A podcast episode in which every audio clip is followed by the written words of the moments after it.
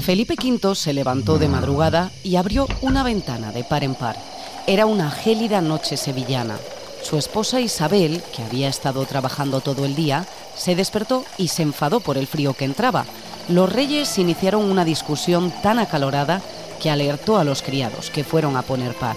Felipe admitió un acuerdo de mínimos tras mucho esfuerzo. Al menos cerrad un poco.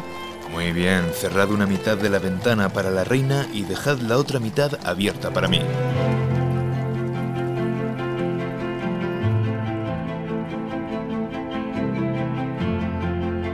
ABC Podcast. Estamos en la historia.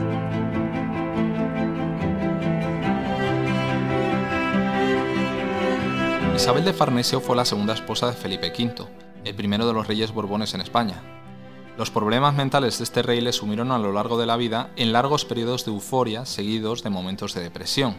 Se cuenta que la única forma de sacarle de estos momentos de bajón era o con el fragor de la batalla o directamente con sexo. La realidad, sin embargo, es que tanto con su primera esposa, María Luisa de Saboya, como con Isabel, existía una relación de máxima complicidad. De necesidad, sí, pero no solamente sexual.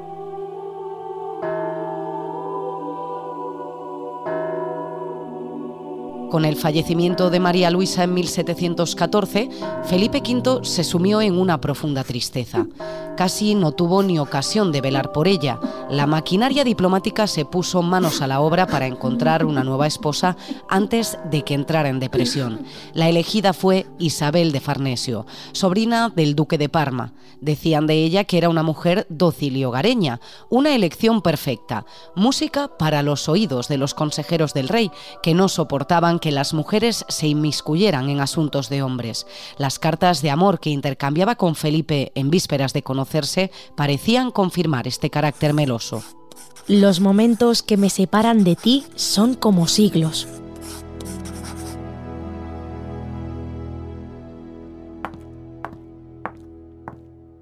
En la corte de Felipe V había otra mujer muy poderosa, la princesa de Ursinos, consejera tanto de los Borbones franceses como de los Borbones españoles. Esta mujer tan poderosa tenía curiosidad por conocer a la reina, de confirmar si eran ciertos aquellos rumores sobre su recato. Por eso, adelantándose al resto de consejeros, se encontró con ella en Jadraque, en Guadalajara. Lo que la princesa Ursino encontró frente a sí fue una mujer de 22 años, muy madura para su edad y muy inteligente, nada que ver con esa mujer tan recatada que imaginaban algunos. Y sin embargo, interpretó como un insulto la actitud maternal de aquella mujer que se había adelantado al resto de consejeros, y, para colmo, hubo un percance que terminó de disgustar a la reina. Ursino se excusó en un dolor en una rodilla para no inclinarse frente a la nueva reina, y además la cogió por la cintura y la comentó. Cielos, señora, qué mal formada estáis. ¡Qué cintura tan gruesa! El encuentro finalizó con una violenta discusión. La reina, fuera de sí, ordenó a su guardia que la echaran de allí y la recluyeran en su habitación. El oficial solicitó la orden por escrito, dado que no sabía cuál de las dos mujeres temer más. La italiana tomó asiento y apoyando el papel en sus piernas firmó el destierro. Esa misma noche invernal, 50 guardias llevaron a la princesa de Ursinos hasta la frontera con Francia. Bien, mi reina, si la señora hubiera estado aquí no hubiéramos podido disfrutar estos momentos felices. El rey no puso impedimentos al destierro de Ursinos y se entregó en brazos de Isabel. Fue su carácter despierto, su inteligencia, su independencia, su cultura o su gran fuerza de voluntad lo que le permitió no flaquear en los momentos difíciles junto a su marido. A cambio de ganar poder, Isabel vivió los años más complicados de la enfermedad del rey. Sacrificó su bienestar por cuidarlo noche y día y tuvo que luchar cada segundo del día con las reservas de un hombre que padecía graves problemas mentales. Las cefaleas, el sentimiento de inutilidad y la necesidad de recluirse convertían a Felipe V en una persona dependiente de su esposa. Frenesí, melancolía, morbo, manía. Su enfermedad recibió muchas denominaciones. Era algo que los galenos no comprendían. Una enfermedad que probablemente heredó de su madre. Una enfermedad que, sin medicación, derivaría tarde o temprano en problemas más graves.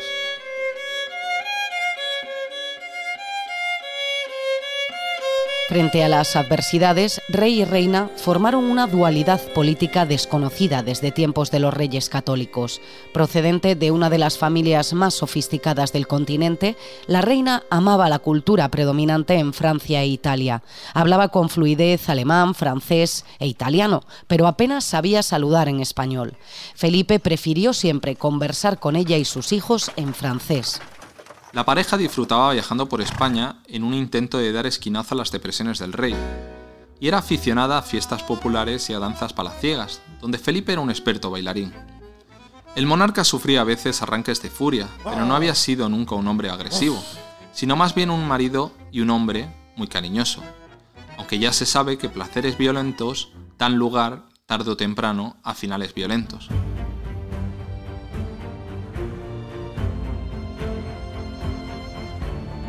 Felipe e Isabel trabajaron para que los Borbones recuperasen los territorios italianos que se habían perdido con el Tratado de Utrecht. Los detractores de la reina dirían que lo único que buscaba con esta medida era conquistar reinos para sus hijos frente a los del primer matrimonio de Felipe.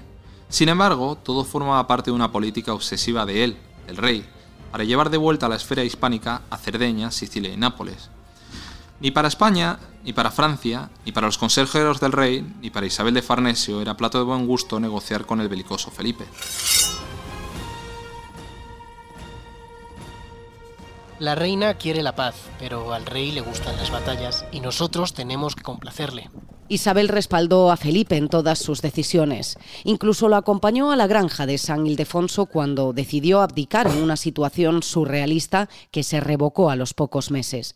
Desde fuera parecía que la reina lo decidía todo, pero en la intimidad sufría la testarudez de su marido, obcecado en sus locuras y capaz de maltratar física y mentalmente a su mujer. Los silencios del monarca en las audiencias obligaban a Isabel a llevar la voz cantante, aunque en verdad tuviera que medir cada palabra para que el rey no se rompiera los dientes de tanto apretarlos en señal de oposición. Isabel intentaba hacerle entrar en razón, pero él no veía la razón en ningún lado.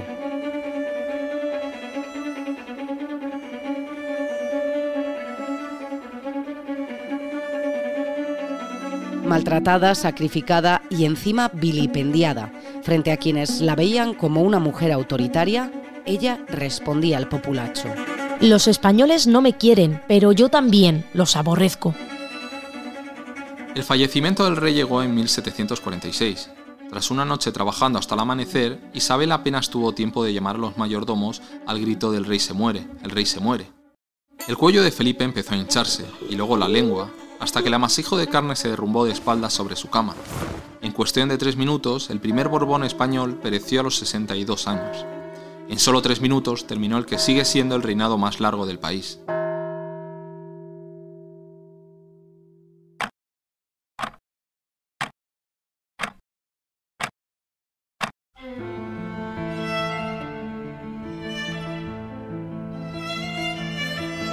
Isabel sufrió años de humillación tras la muerte de su marido.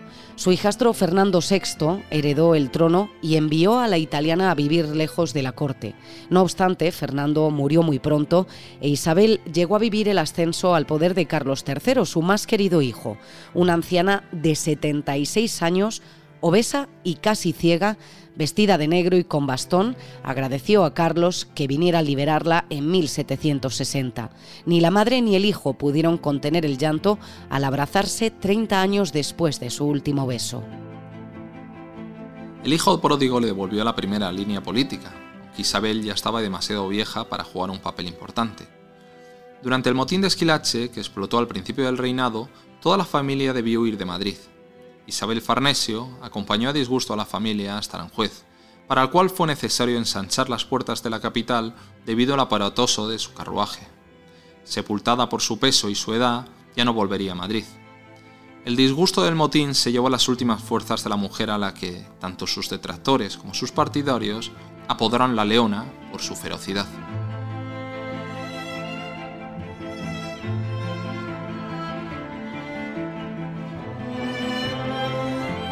Isabel de Farnesio, la denostada y maltratada reina de España que revocó la infamia de Utrecht, es un podcast de ABC, con guion de César Cervera, locución de César Cervera, Andrea Carrasco, Pablo Ortega, Carolina Mínguez y David del Río, y montaje de Laura Udene.